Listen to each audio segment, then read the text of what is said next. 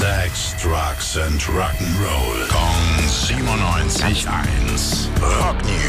Schönen guten Morgen, Billy. Was gibt's denn Neues? Hallo, yes, die haben einen neuen Drummer. 50 Jahre lang saß Alan White am Schlagzeug. Letzten Mai ist er dann gestorben und jetzt ist sein Nachfolger bekannt gegeben. Jay Shellen heißt der gute Mann. Ist nicht ganz unbekannt bei Yes, weil er in den letzten Jahren immer wieder mal bei Live-Shows ausgeholfen hatte, als äh, Alan White mit Rückenproblemen zu kämpfen hatte. Und auf ausdrücklichen Wunsch von Alan White wird er jetzt festes Mitglied der Band und geht direkt auch auf Tour. Im Mai geht's los, quer durch Europa und auch in Deutschland gibt's ein paar Stops.